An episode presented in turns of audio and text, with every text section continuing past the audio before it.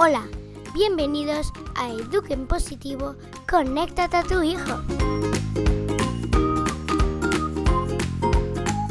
Estás escuchando a Mariana Sánchez. Y a Iván Marín, que vamos con la segunda parte de la entrevista. Hola, bienvenido a la segunda parte de la entrevista con Ima Marín. En esta segunda parte yo propuse a Ima un juego, porque como somos las dos muy juguetonas y si estamos hablando de juego, qué mejor que hacer un juego. Y te lo explico porque en el vídeo se ve muy bien qué está pasando, pero con el audio a lo mejor no es tan fácil. Yo había juntado un par de objetos que en mi punto de vista el juego está enfrentando los días de hoy y Ima pues va sacando ¿no? de la bolsa un papelito y a ver cómo ella afrontaría estos objetos. Bueno, espero que disfrutes muchísimo de esta segunda parte, que te permita reflexionar un poco cuál es tu actitud perante el juego, qué espacio estás dando al juego en tu casa, con tus niños, contigo mismo, cómo llevas esa actitud lúdica de que hablamos en el capítulo anterior en la primera parte de esta entrevista. Bueno, y antes de empezar, solo decirte que no se trata de hacerte sentir culpado o criticar tu forma de relacionarte con el juego, el espacio que estás dando hasta aquí. Justo al revés, es para despertar y si algo que quieres cambiar, porque de verdad lo puedes hacer de otra forma y respetando más y sacando más provecho de algo que es tan natural en el ser humano como el hecho de jugar, para eso está esta entrevista. Nada de críticas, nada de culpas, Además, digo, quédate hasta el final porque los tres consejos que Ima te deja al final de la entrevista son un tesoro. Un tesoro. Para mí, los minutos, minutos finales, para mí es como oro molido. Venga, y empezamos ya con la segunda parte. Tenemos hoy en día muchos desafíos al juego, Ima. Y de hecho, porque claro, no podemos pasarse a jugar un poquito, he pensado, vamos a ver... Aquí salen desafíos. Desafíos que están quitando oportunidad al juego. A ver. ¿Y cómo tú lo afrontarías? A ver, a ver mmm, pocas oportunidades de los niños para explorar. Uh -huh. Sí. Uh, cada vez se habla más de déficit de, la natura déficit de naturaleza y déficit de juego en la naturaleza. ¿no? Uh, yo creo que es muy importante que los papás rompamos nuestro marco mental, confiemos más en nuestros hijos ¿no? y busquemos espacios de juego, los parques que tenemos en la ciudad. Um, cada vez las ciudades tienen más parques, más lejos o más cerca, pero muchos más que hace 20 años atrás. Por tanto, vamos a disfrutarlos y, y dejar espacio para que los niños exploren, para que los niños se ensucien, para que los niños... Sin uh, control. Sin control. O sea, los niños uh, necesitan nuestra presencia. Uh -huh. Sentir que estamos presentes. Pasamos de estar en el parque, agarrándonos el tobogán por si acaso se cae, para que no van a caer, a, a, a, tenerlos en el arenero mientras miramos el móvil. No, pues el móvil se guarda, no hay móvil. Claro. Y, y yo estoy ahí mirándote hablando con la señora de al lado, acercándole la pala al otro niño que la acaba de perder. Pero dejarlo explorar ¿Mm? y que se caiga no pasa nada. Y si veo que te estás peleando con otro niño, cuento hasta tres, a ver si eres capaz de solucionarlo solo. Si la Exacto. cosa empeora y uno viene llorando, pues entonces ya buscaremos cómo mediar. Pero dejar tiempo y espacio sí. de confianza para que nuestros hijos uh, se equivoquen uh -huh. y exploren las posibilidades que tienen al, alrededor. Exacto, que les da oportunidad de buscar una solución ellos mismos. Y si vamos por un parque y está lleno de hojas, no hace falta que hayamos diciendo, mira, a Pepito, cuántas hojas hay, mira qué ruido baja.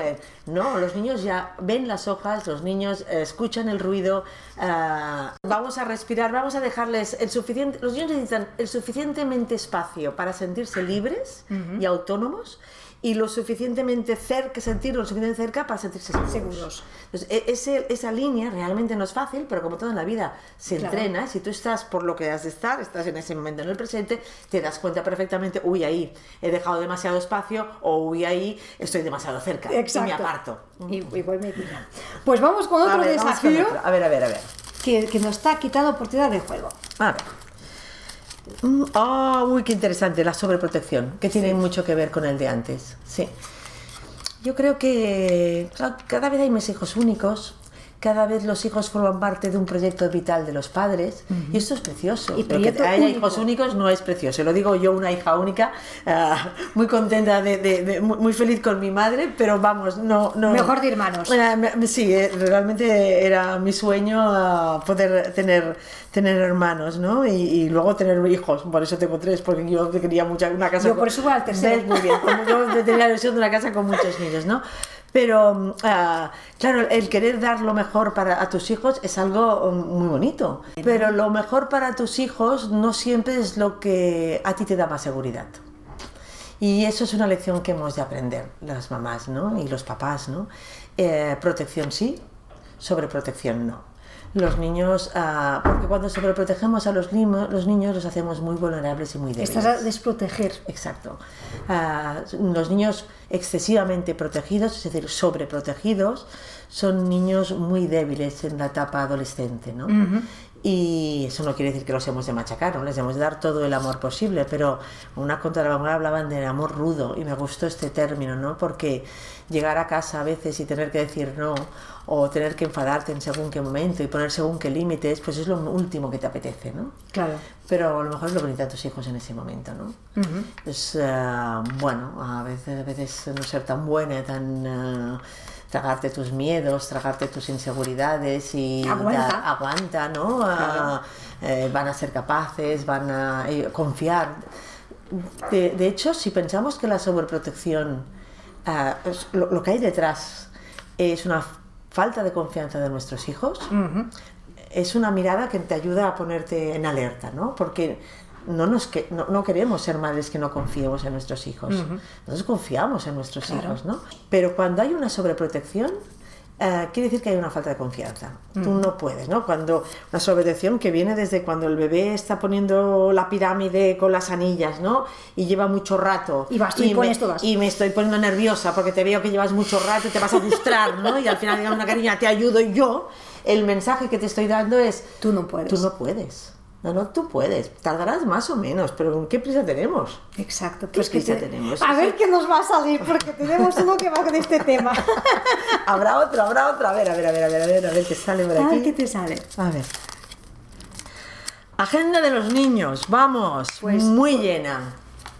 Pues sí, porque los papás en esta sobreprotección mm, también queremos lo mejor para nuestros hijos y en ese los queremos formar en todos, ¿no? Y al que le da por la vena artística, pues los lleva a piano y a danza. Y al que los da por la salud, lo llevan a piscina y a fútbol. Claro. Resulta que los niños tienen agenda de ministros. También esto tiene que ver muchas veces con las dificultades de agenda nuestras. Claro.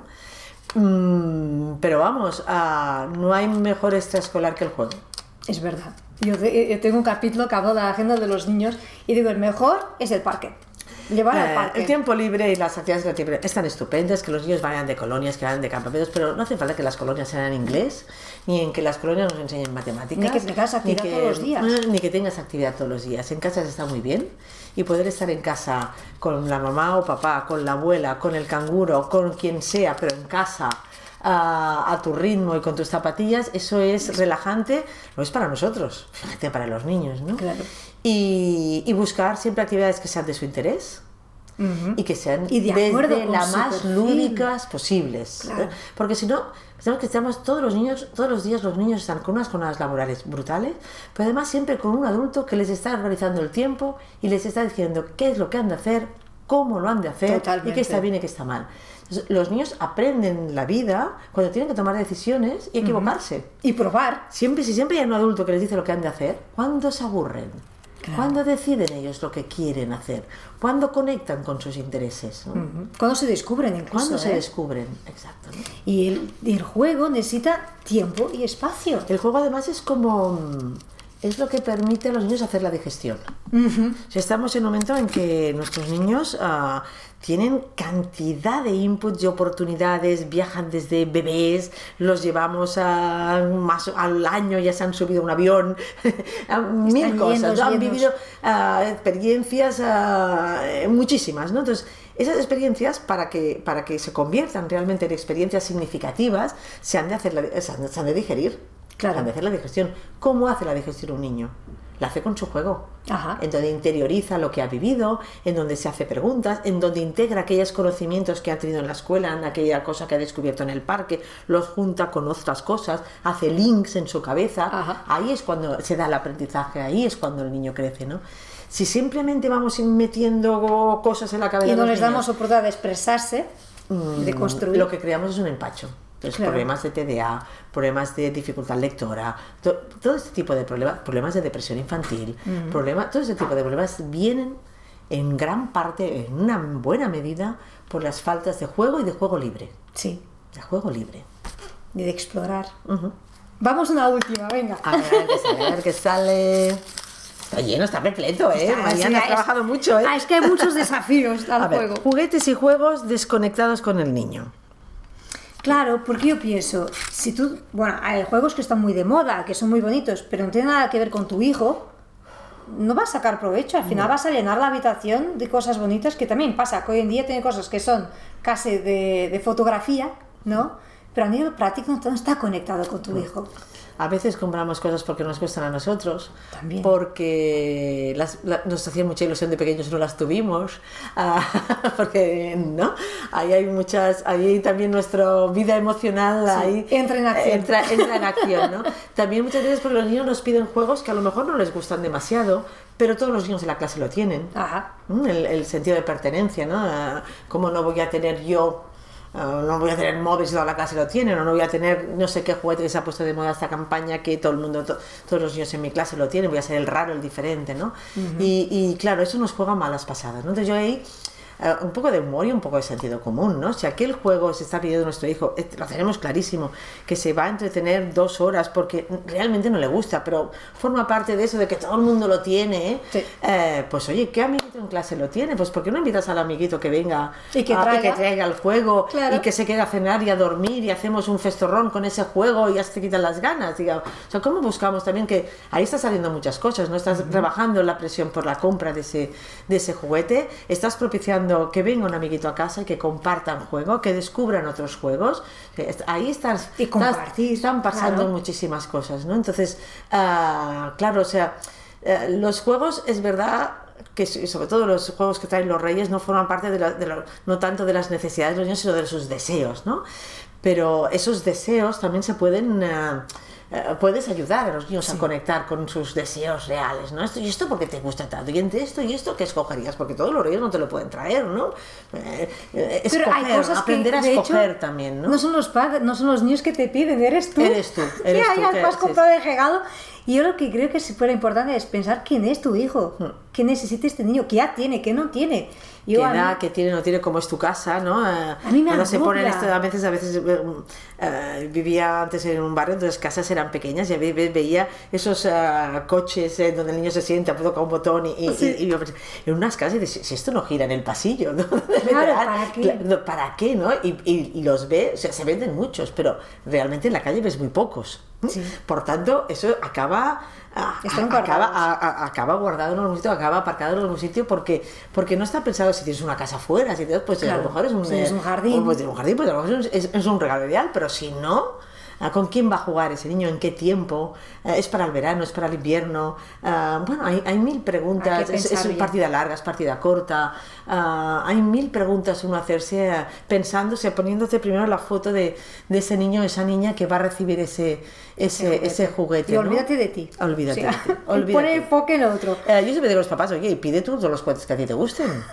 Claro. Estaba una vez en, en- en- en una radio con Antoni Basas, me preguntaba que a qué edad podía regalar a sus hijos un Escalectric. Y digo, oye, pero ¿te gustan mucho los Escalectric? Y a mí me encantan. Y Pues compra para eh, ti. Pues pídeselo tú a los reyes, a lo mejor te lo traen, ¿no? O sea, y los reyes no se lo trajeron, pero su- sus eh, compañeros de trabajo le regalaron uno entre todos, ¿no? Y de, ¿Por qué no? Es- muy bonito que, eh, que tu familia o los reyes te traigan aquel juguete que a ti te gusta y lo compartas tú con tus hijos. ¿Por qué no? Pero Es Claro. para ti. Claro. Mm, Entonces pones tus reglas y tus Yo normas. cada Navidad yo pido un juego de mesa para mí, Ajá. porque me encantan los juegos de mesa, entonces no tengo que esperar que va a regalar a mi hijo. No, no, no, para, es para mí. es para, ¿sabes? para ti.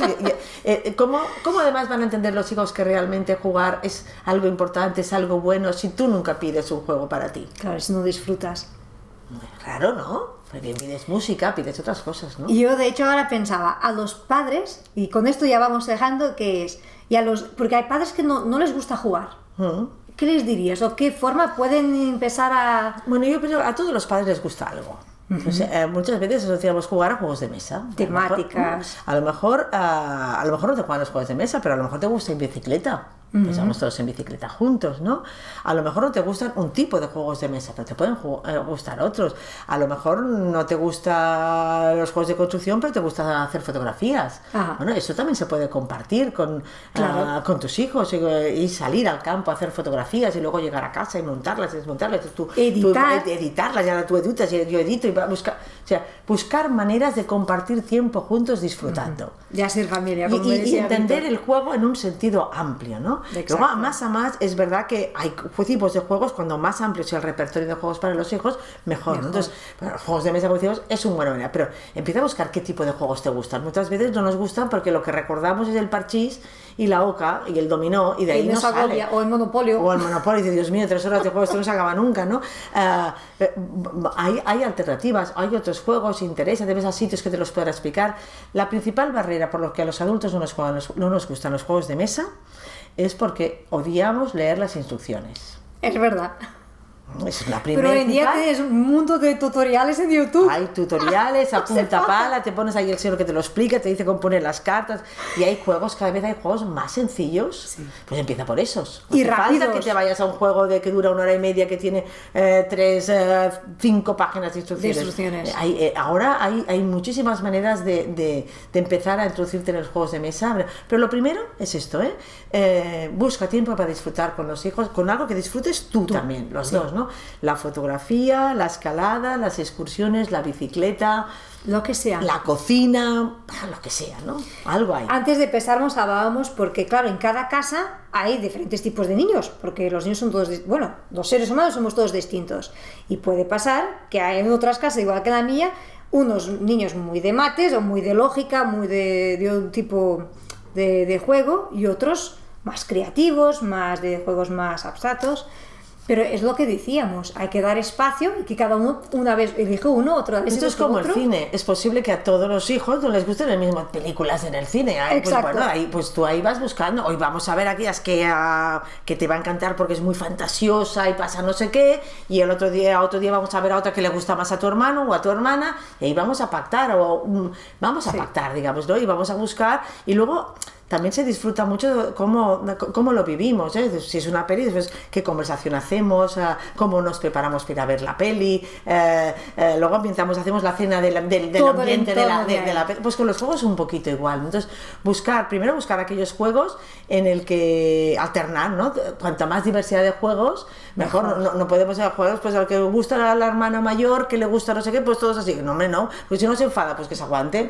Pues ya sé. Si se enfada, tendrá dos faenas, va a enfadarse y desenfadarse, ya se desenfadará. Um, buscar eh, eh, la variedad, ¿no? Y aquello, ir buscando también aquellos juegos que por una cosa o por otra gustan a unos o no, unos que pierdan, otros, o sea, yo este siempre, en este siempre gano, pues no vamos a jugar siempre a este tipo de juegos, vamos a Claro. jugar a otros que gane el otro. Eso es o muy que gane yo de vez en cuando, alguno que gane yo. Otra madre me comentaba otro día, no, es que yo tengo un hijo que siempre gana y el otro ya no quiere jugar porque se me está perdiendo. Pero no va a ganar a todos los tipos de juegos. Es lo que decía, busca el tipo de juego que va a O sea, ganar. hay niños, por ejemplo, yo tengo una hija, Ariana, que la conoces, que jugar con juegos de rapidez, eh, eh, eh, vamos, eh, has de estar con, con- No todo, da porque ella es buenísima, es súper rápida, ¿no? casa pasa Pero en mismo. cambio, en otro tipo de juegos más de estrategia, pues su hermana, ahí, ahí que los juegos que piden más tiempo, pata, bueno, pues ahí pues cada uno es bueno en algo. Buscar en, en los juegos también, en, también es una forma de, de conocerse y de crear autoestima en ellos, ¿no? En qué tipo de juegos cada uno es mejor, Ajá. bueno, y ponerlos en práctica y alternarlos, ¿no? Y dar esta oportunidad de que todos tengan sus momentos, ¿no? de éxito. Exacto, de éxito. Bueno, Ima, es que no parábamos, No paramos, quedábamos aquí.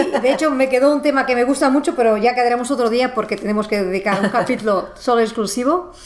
Para cejar la entrevista, se me gustan estos tres consejos finales que te gustaría dejar a los padres, o para jugar más en casa, o para mantener la actitud lúdica, lo que tú les gustaría de decir. Yo, primer con, ah, que consejos, ah, quién soy yo para dar consejos, ¿no? Pero bueno, a ver, ah, cosas que, que creo que pueden funcionar, ¿no? Y que, que nos... ah, la primera es, es que, que dejen las angustias y las culpas a un lado. ¿no? La culpa es una señora muy fea que nadie quiere, como la vieja cuaresma, y por tanto las culpas al recón de pensar. No las queremos. No, los niños necesitan padres alegres y positivos. Por tanto, culpas, Fuera. Angustias, fuera, las mínimas. Segundo, que se regalen tiempo. Mm, antes preguntas a mamá que el niño lo tiene todo, pues le regale tiempo. Tiempo que son 10 minutos, un cuarto de hora, pero solo para ti o para vosotros. ¿no? Y ese tiempo no hay teléfono, no hay cocina, no hay nada. Tiempo exclusivo, que me- primero de todo que me lo regalo. Claro. O sea, que nos regalemos tiempo a nosotros como adultos para poder tener tiempo para nuestros hijos, ¿no? Esta sería la segunda, ¿no? Y tercera, buscar esos momentos de disfrute colectivo, disfrutar, o sea, todo por devoción, nada por obligación.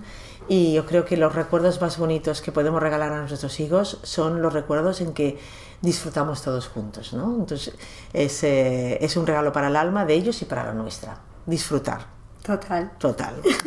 Y si podéis, pues jugar mucho en casa. Exacto. Es que bueno, es que será ser- eh, está. una, una cosa va a llevar a la otra, ¿no? Porque disfrutar, disfrutar es llegar de noche a casa con los niños ya acostados, ah, pintarte los labios de rojo pasión y dejarles un beso aquí puestos para que cuando se despierten por la mañana vean que mamá cuando ha llegado les ha dejado un beso. O escribir una nota O escribir una nota o poner en el cuarto de baño si te has ido antes que ellos porque tenías una reunión y te has ido antes de que se levanten, eh, dejar escrito en el espejo de- del cuarto de baño os quiero hijos o, eh, o unas gotitas de purpurina Exacto. como si hubiera pasado un ángel. Eso es jugar, eso es regalar tiempo a tus hijos aunque no los hayas visto. Sí. Y eso es lo que te hace a ti también disfrutar, dejar la culpa a un lado. Y porque si estás en la culpa, ahí. estás ahí, tenía que haber llegado antes, hoy no los he visto en todo el día, ahí estás, no olvidas de todo esto.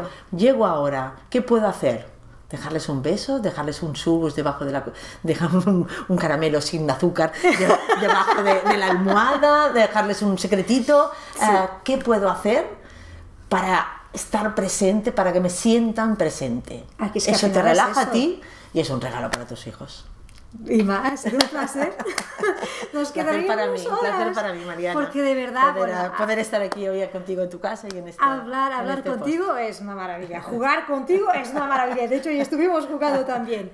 Yo creo que con esto hemos ah, bueno, ayudado un poco a los padres ¿no? a entender Espero, mejor espero qué que es sí. jugar y que de forma se puede Respiren, un dos, relajarse, relájate y goza. Y nos- sería nos el fin. mantenemos jóvenes, si tenemos esa actitud, sí. Y ¿no? oh, por supuesto, por supuesto. Esto más, más que las cremas. Sí. Mejor que las cremas, más barato.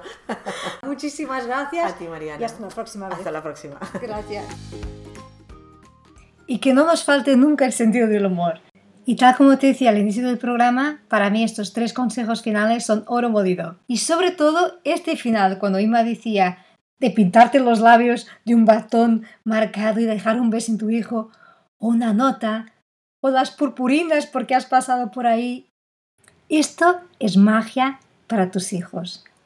Y aparte de que es magia, es la forma que cuando no es posible estar más en su día a día, que te sientan presente. Si eres padre, si eres madre.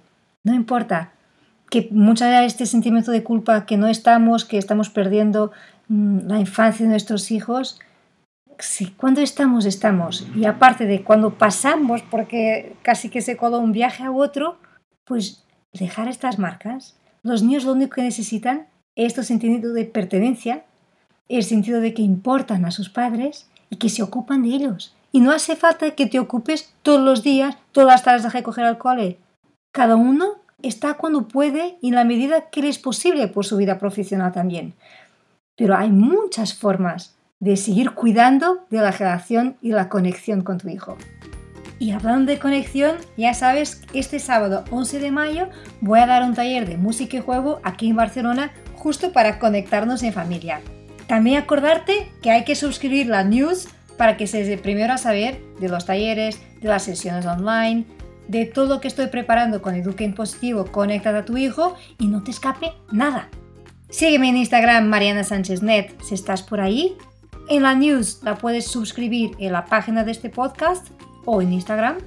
O envíame un correo a marianasanchezpodcast.com y estamos en contacto. Y nada más por hoy. Vamos a jugar, vamos a disfrutar de nuestros hijos y a pasarlo bien. Nos vemos en el próximo capítulo. Un fuerte abrazo y gracias por estar ahí.